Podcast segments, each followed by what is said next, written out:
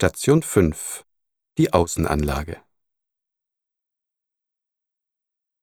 Heute zeugen nur noch sehr wenige Gebäude von der Salzgewinnung, denn 80 Prozent davon wurden 1940 abgerissen. Der heutige Office de Tourisme rechts zu sehen war ursprünglich das Pförtnerhaus und diente anschließend zur Unterbringung der Arbeiter.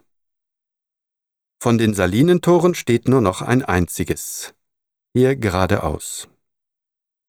Im Sudhaus, in dem wir ja gerade sind, befinden sich die Öfen zur Erhitzung der Sohle.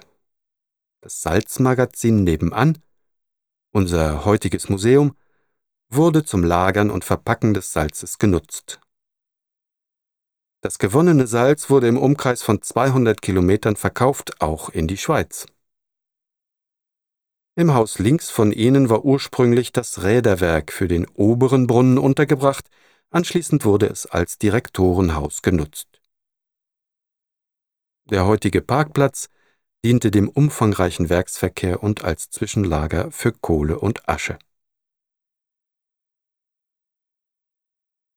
Bitte lassen Sie sich jetzt zur Station 6 führen.